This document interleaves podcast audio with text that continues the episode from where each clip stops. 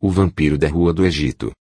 Diz história que, na Idade Média, havia na Romênia um conde tão bom e piedoso, que adorava espetar, inocentemente, os seus inimigos em pontiagudas estacas e exibi-los, graciosamente, em praça pública, dando, aos abutres que viviam nas proximidades de seu palácio, banquetes tão constantes, que, de tantos, uma nuvem negra parecia sempre pairar sobre aquele macabro local. Seu nome? Vlad, o Empalador. Séculos depois, quando o genial Bram Stoker usou de todo o seu talento para imortalizar Drácula, foi no dito cujo mandatário das perdidas regiões inóspitas da Europa Oriental, mais precisamente da Transilvânia, em que ele se inspirou. E daí para frente todos conhecem as proezas do Conde das Trevas. Mas, o que talvez vocês não saibam, é que em Camocim, ali, na Rua do Egito, nos últimos suspiros da década de 60, quando nem sonhávamos que um dia o trem nos deixaria órfãos, tínhamos, também, o nosso vampiro. Isso mesmo. Seu apelido, lembro-me bem, era Dentinho. O nome, perdoem-me os leitores, esqueci por completo nas névoas dos debilitados impulsos elétricos de minha estafada mente. De fato, isto pouco importa. Aqui, o que gostaria de ressaltar a todos vocês era a prosaica figura do gajo, estatura mediana, de rosto comprido, onde dois olhos teimavam em olhar enviesados um para o outro, cabelo tipo Rastafari, tímido igual ao peixe-boi, e tão inteligente quanto um asno recém-nascido. Com uma particularidade surrealista. Como não dava muita bola para a higiene bucal, comendo guloseimas sem parar, o meu companheiro de antigamente pouco a pouco foi ficando banguela, um, dois, três dúzias. E os dentes iam alegremente deixando sua boca, e o incômodo da mastigação, para repousarem serenamente, via boticão, nos consultórios, nem sempre tão assépticos, dos práticos de plantão das redondezas. E assim, um a um, os dentes dele foram se finando. Até que um escancarado dia, restaram teimosamente só os dois incisivos, ou, se preferirem, as duas presas. Quando ele ria, a contragosto mostrava-as aos circunstantes e. Tá aí a cunha, vampiro da rua do Egito. No início chateava-se com aquilo, xingava, brigava. Era um Deus nos acuda. Depois, ao perceber que o apelido lhe trouxera algo que os bestas procuram a todo custo, a fama, resgatando do anonimato suburbano, ria de orelha a orelha. O tempo esticou os anos.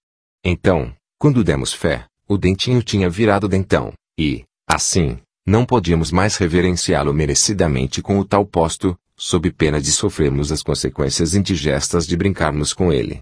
Tempos depois, aconteceu o inusitado da história. Dentinho, digo, Dentão, passou a acreditar piamente, depois que foi assistir, certa vez, Drácula, o príncipe das trevas, no cine João Veras, que ele próprio era a legítima reencarnação do feioso nobre estereotipado do cinema. Começou, portanto, apresentar hábitos estranhos, andava fastioso, pálido, não gostava mais de sair durante o dia, nem mesmo para um mergulho no mar, e, não se sabe de onde, adquiria uma capa preta que passou a usar com frequência nos seus rápidos passeios noturnos pela vizinhança. A primeira pessoa a provar a suposta legitimidade de sua reencarnação vampiresca foi a filha de Demaúda, sua vizinha. Certo dia, ela caiu na besteira de discutir com ele, assuntos, digamos, esotéricos. Disse-lhe, sublime burrice, que não acreditava no sobrenatural, que isto não passava de uma grande idiotice.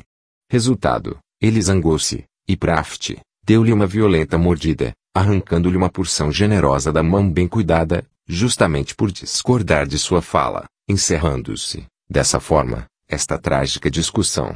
Nesse interim, as mães, dele e dela, já vinham confabulando algumas medidas estratégicas a serem tomadas. Viram, desiludidas, que o caso do nosso Nosferatu era de internação mesmo, com direito à camisa de força e tudo mais. Todavia, como todo morcego que se preza, Dentinho ficou um pouco de molho, na penumbra da casa, fingindo-se doente e arrependido do que fizera. Depois de algumas semanas de cárcere privado, saiu de sua deslocada hibernação e arrumou, não me perguntem como, uma namorada no forró do Dão, lá para as bandas do Cruzeiro. Certa noite enluarada, ao final do animado bate-coxa, levou-a gentilmente para casa e, desta vez, não resistiu à tentação de morder. Já tinha mordido quase tudo, as volumosas nádegas da Teresa, este era o seu angelical nome, quase deixando sem bunda, digo, sem carne suficiente numa das partes de seu belo traseiro. Isso foi a gota de água para o término do rápido romance. No outro dia, bem cedo, ela foi, com os pais, à delegacia, onde contou este, e os outros doídos acontecimentos. E, para que ninguém duvidasse de nada, porque não houvera testemunhas ocular do ocorrido, resolveu puerilmente mostrar, ao delegado, as marcas, e os estragos, que o dentão lhe fizera. Ao ver um pouco da intimidade daquele mulherão, o homem da lei engasgou-se, afinal a outra pera carnuda estava ali, durinha inteira, e imediatamente expediu uma ordem de prisão contra o desdentado meliante. Quando o nosso vampiro soube que a polícia estava no seu encalço, pensou alto, asas para que te quero, indo morder outras belas mulheres por este mundão afora. Nunca mais souberam o seu paradeiro. Até que um dia desses, assistindo ao caso envergonhar-se com a marginalidade crescente no país, ao mostrar uma estatística, que pingava sangue, da escalada da violência, no Rio de Janeiro, deparei-me, em seguida, com uma matéria comprometedora em que o prestigiado âncora falava da ação de um maluco que estava a aterrorizar o elegante bairro das Laranjeiras, vestido com uma capa super esquisita, sem nada por baixo, colocando toda a população em polvorosa, atacando, adentadas, donzelas indefesas. Não pensei duas vezes. Aquele era o modus operandi do dentão. Não havia dúvida alguma. Mas que safado, do sul. Pensei em ligar 190. Desisti. Não saberia nem mesmo informar as autoridades, após tantos carnavais, o seu retrato falado, quanto mais seu endereço. Avelar Santos. A. S. Camocim, Ceará.